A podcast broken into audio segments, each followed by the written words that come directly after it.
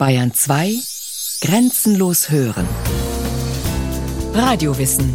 Montag bis Freitag kurz nach 9 und Montag bis Donnerstag kurz nach 15 Uhr.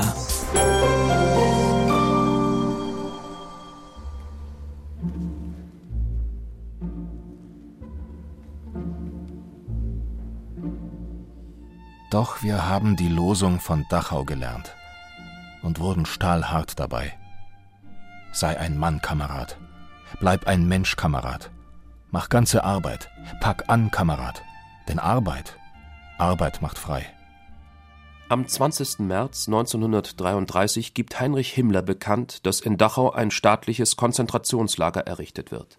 Bereits zwei Tage später werden um die 100 Häftlinge aus den Gefängnissen Stadelheim, Landsberg am Lech und Neudeck in das neu errichtete Lager gebracht. Für die Bewachung ist in den ersten Tagen eine Hundertschaft der bayerischen Landespolizei zuständig. Das ändert sich, als Himmler am 1. April Chef der bayerischen Polizei wird. In seiner Doppelfunktion als Chef der politischen Polizei und Reichsführer SS sorgt er dafür, dass das Konzentrationslager Dachau zur SS-Domäne wird. Es untersteht seinem Oberbefehl, wird von SS-Kommandanten bewacht am 10. April setzt Himmler SS-Sturmhauptführer Hilmar Weckerle als ersten Lagerkommandanten ein. Weckerle entwirft auf Anordnung Himmlers eine erste Lagerordnung, die sogenannten Sonderbestimmungen. Sie lösen wegen des Anspruchs auf eigene richterliche Gewalt, einschließlich des Rechts, die Todesstrafe zu verhängen, bei der bayerischen Justiz Widerstand aus. Himmler muss Weckerle absetzen. Nachfolger wird Theodor Eicke, mit ihm bekommt der Terror System. Er schreibt die sogenannte Disziplinar- und Strafordnung für das Gefangenenlager, eine Überarbeitung von Weckerles Sonderbestimmungen. Sie tritt am 1. Oktober in Kraft. Der Historiker Wolfgang Benz das ist eine Struktur, die die absolute Willkür der Herren des Konzentrationslagers mit militärischen Strukturen, mit militärischer Disziplin, mit Appellstehen aufs innigste verbindet. Es geht einmal darum, die Persönlichkeit des Häftlings zu vernichten, zu brechen, ihn äußerste Willkür spüren zu lassen, ihm auch schon beim Begrüßungsritual durch Prügel, durch stundenlanges Appell stehen, durch üble Beschimpfungen klarzumachen, das hier ist ein rechtsfreier Raum, hier bin ich der Willkür der Herren des Konzentrationslagers, dem Kommandanten und seinen Gehilfen absolut preisgegeben. Dieses System wird in Dachau dann bis zur Perfektion entwickelt und auf alle anderen Konzentrationslager übertragen. Dachau ist das Musterlager, das Vorbild für alle anderen Konzentrationslager. Das Dachauer Modell gibt der Wachmannschaft und dem Kommandanten nicht nur in der Disziplinar- und Strafordnung die absolute Herrschaft. Die Omnipräsenz der SS macht sich auch in der sogenannten inneren Lagerverwaltung bemerkbar. Es wird eine angebliche Selbstverwaltung eingeführt, die die Solidarität der Häftlinge zerstören soll. Einzelne Häftlinge werden von der SS zu Aufsehern ernannt, müssen als Lagerälteste, Kapos oder Stubenälteste die Mitgefangenen kontrollieren. Sobald sie ihre Aufgabe nicht nach dem Willen der SS ausführen und beispielsweise nicht hart genug vorgehen, werden sie bestraft. Das ist ein teuflisches und ein besonders barbarisches System, denn der Häftling, der zum ausführenden Organ bestimmt wird, hat ein Stück Macht, die von der SS abgeleitet wird. Das darf die Nachgeborenen nicht dazu verleiten, jetzt in jedem Kapo, in jedem Funktionshäftling einen bösartigen, einen schandbaren Gehilfen der SS zu vermuten, es gab Kapos, die geprügelt haben. Das konnte unter Umständen aber auch im Interesse der Häftlinge sein, wenn der Kapo besonders schneidig herumgebrüllt äh, hat dann war er in Augen der SS ein guter Kapo und konnte anschließend sagen, so, jetzt lassen die uns für die nächsten Stunden in Frieden, jetzt machen wir es wieder kommod. Der Prüfstein war dann unter Umständen, wenn die SS anordnet, dass ein Kapo die Prügelstrafe an einem Häftling vollziehen muss. Und da gab es welche, die sich nicht dazu erniedrigt haben, die dann selbst bestraft wurden, die aber das zu einfache Stereotyp, jeder Capo war nur ein Handlanger der SS, auflösen.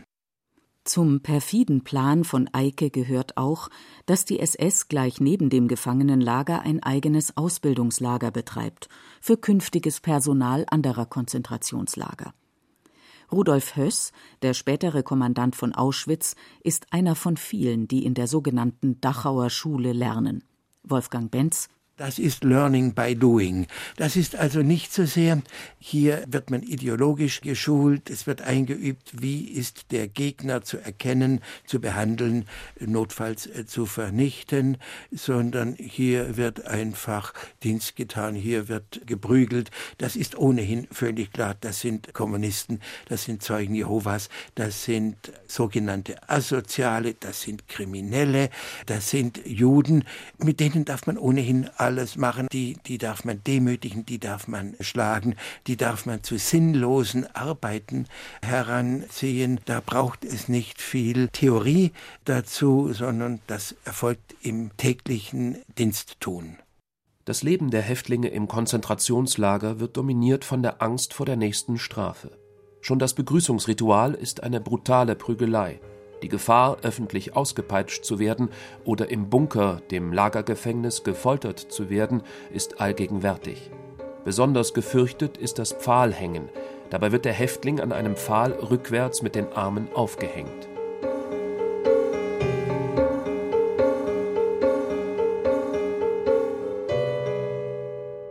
1936 führt der amtierende Lagerkommandant SS-Obersturmführer Hans Loritz ein, dass die Häftlinge nicht nur gestreifte Häftlingskleidung tragen müssen, sondern auch durch verschiedenfarbige Winkel gekennzeichnet werden.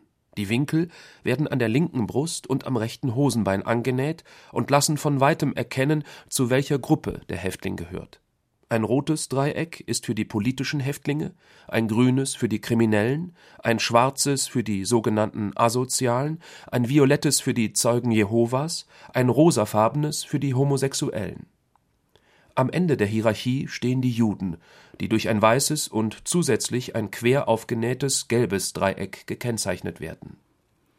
Je nach Gruppe werden die Häftlinge in verschiedenen Baracken untergebracht. Sie sind mit dreigeschossigen Stockbetten möbliert, mit einem kleinen Schrank am Kopfende. Die Belegschaft einer Baracke wird militärisch als Kompanie bezeichnet. Egal zu welcher Kompanie die Häftlinge gehören, der Tagesablauf ist immer gleich. Um 6 Uhr morgens aufstehen, um 6.30 Uhr zum Morgenappell auf dem Appellplatz antreten. Von der hölzernen Tribüne werden Befehle erteilt, Verordnungen bekannt gegeben und diejenigen aufgerufen, die sich zum Verhör zu melden haben. Dann folgt der Befehl Arbeitskommando Marsch.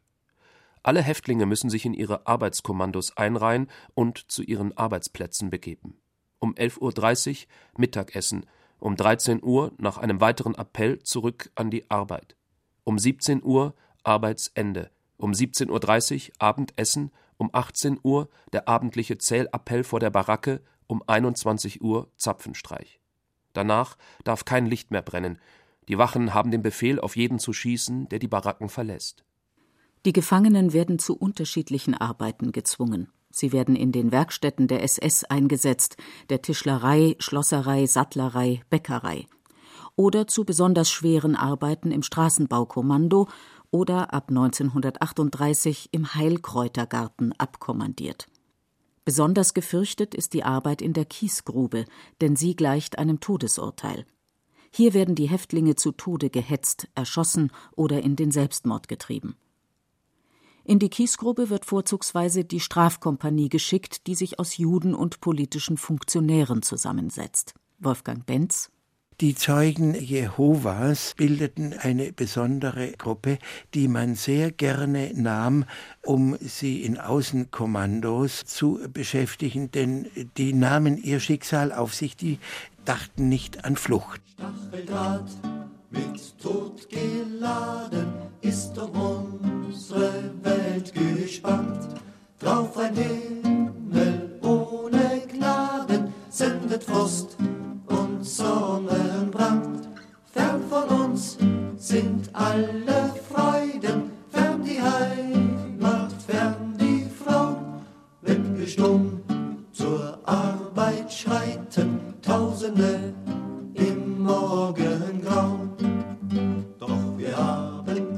Das Dachau-Lied entsteht im August 1938.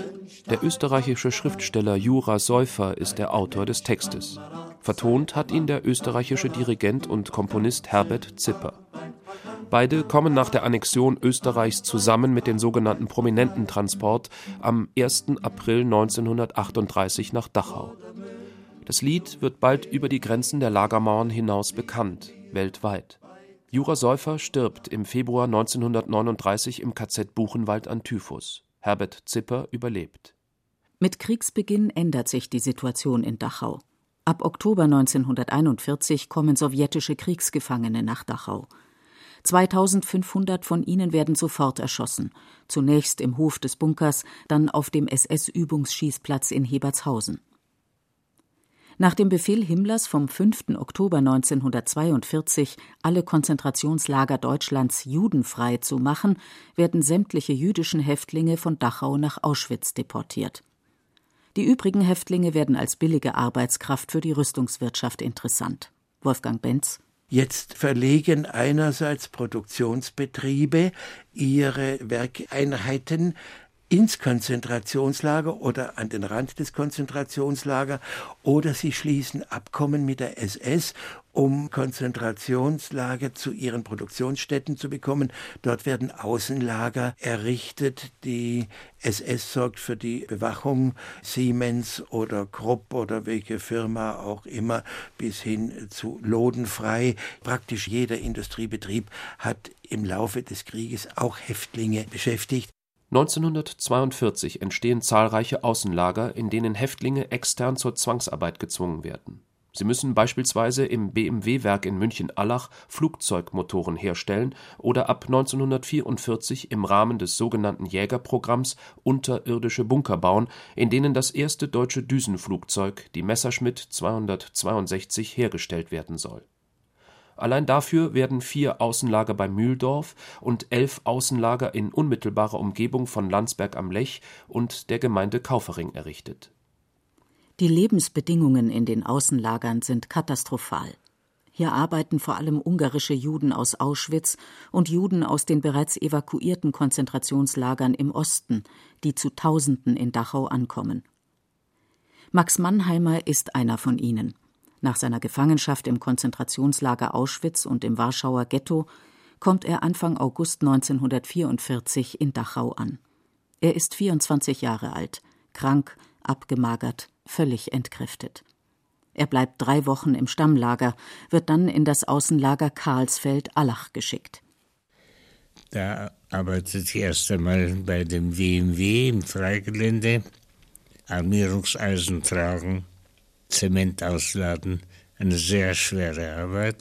Wir wurden über eine Brücke, die speziell für die Häftlinge errichtet wurde und die Münchner Straße überquerte. Da sind wir drüber. Auf der anderen Seite war links und rechts ein Maschendrahtzaun und wie die Tiger im Zirkus Krone oder Löwen. Da sind wir innerhalb gelaufen, die SS außerhalb. In der Früh Laufschritt, abends nicht, weil wir zu erschöpft waren. Und das Kommando war sehr schlimm. Im Februar 1945 kommt er in eins der vier Außenlager bei Mühldorf. Mettenheim, bei Mühldorf. Da waren vier Lager nebeneinander. Obwohl das erst im Juli 1944 eröffnet wurde, gab es 4000 Tote. Teilweise durch Hunger, teilweise durch Krankheiten, über 800 Häftlinge wurden nach Auschwitz zurückgebracht. Aber die Aussage eines SS-Mannes nach dem Krieg bei der Polizei in Mühldorf, der hat gesagt, unterwegs sind schon die Hälfte tot gewesen. Die wurden ja nicht mehr verpflegt. Also es war furchtbar. Max Mannheimer bekommt Flecktyphus.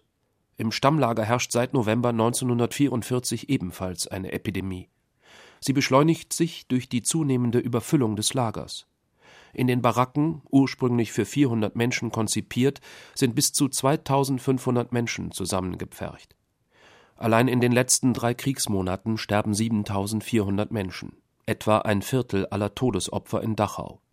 Die Toten können ab Februar 1945 nicht mehr im Krematorium verbrannt werden, da keine Kohle mehr verfügbar ist. Sie werden auf dem Friedhof Leitenberg in Massen bestattet oder bleiben liegen.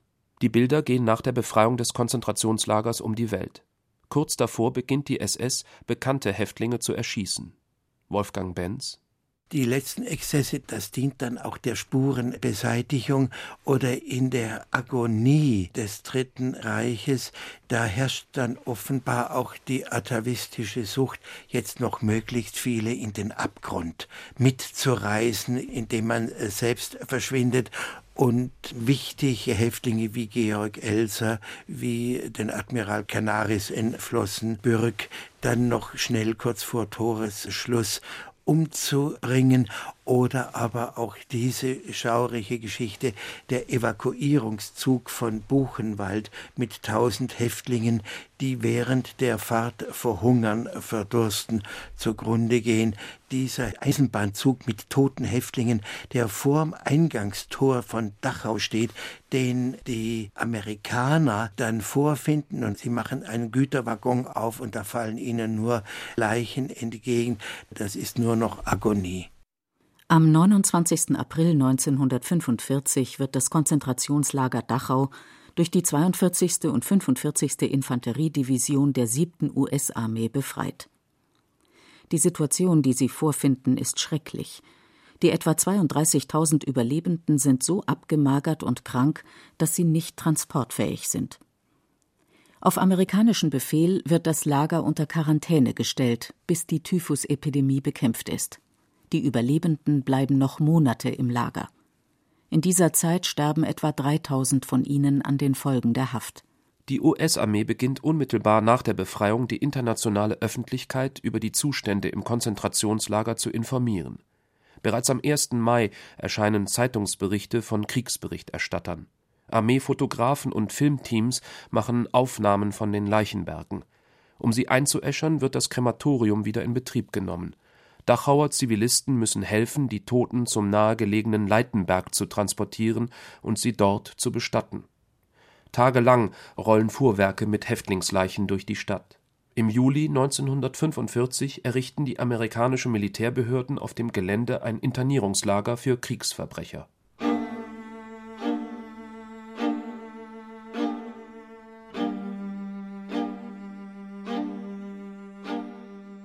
Am 15. November 1945 beginnt der erste der Dachauer Prozesse gegen den ehemaligen Lagerkommandanten Martin Weiß sowie 39 weitere Angehörige der Lagermannschaft. Bis 1948 müssen sich insgesamt etwa 500 SS-Mitglieder vor amerikanischen Militärgerichten verantworten, die im Stammlager Dachau und in den Nebenlagern tätig waren. Im September 1948 übergibt das amerikanische Militär das Gelände an die bayerischen Behörden. Das Gelände wird Flüchtlingslager, denn der Bayerische Landtag hat vier Monate zuvor beschlossen, alle frei werdenden Internierungslager für die Unterbringung von Flüchtlingen zu nutzen. Sobald Dachau in den ausländischen Schlagzeilen weniger präsent ist, versucht die bayerische Regierung, seinen Ruf als Ort des Terrors vergessen zu machen. Der Dachauer Landtagsabgeordnete Heinrich Juncker beantragt im Juni 1955 die Schließung des Krematoriumsgeländes. Er bekommt Zuspruch, löst aber auch Empörung aus. Vor allem die Überlebenden des ehemaligen Konzentrationslagers fordern, Dachau zu einem zentralen Gedenkort zu machen.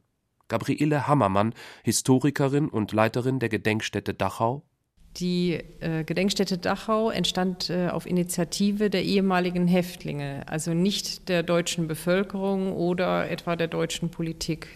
Die 50er Jahre waren eigentlich gekennzeichnet durch ein allgemeines Beschweigen und Verdrängen dieser Geschichte.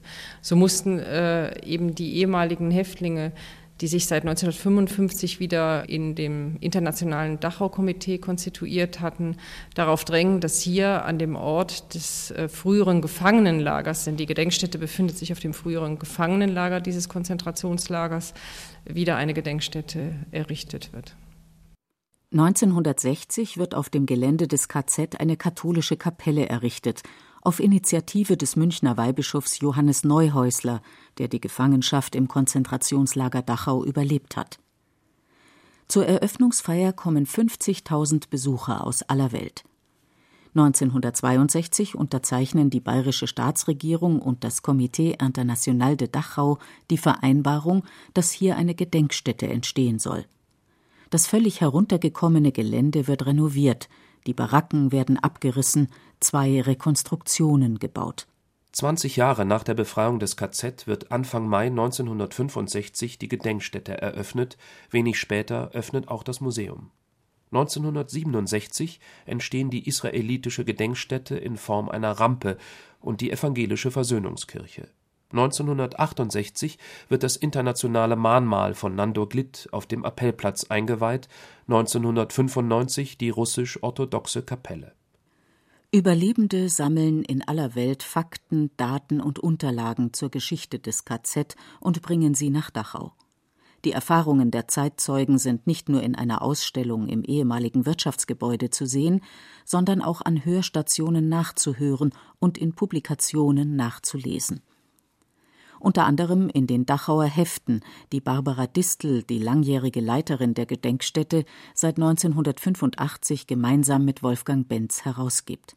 Auf ihre Initiative hin hat sich Max Mannheimer 1986 dazu entschlossen, seine Erlebnisse auf Führungen durch die Gedenkstätte zu erzählen.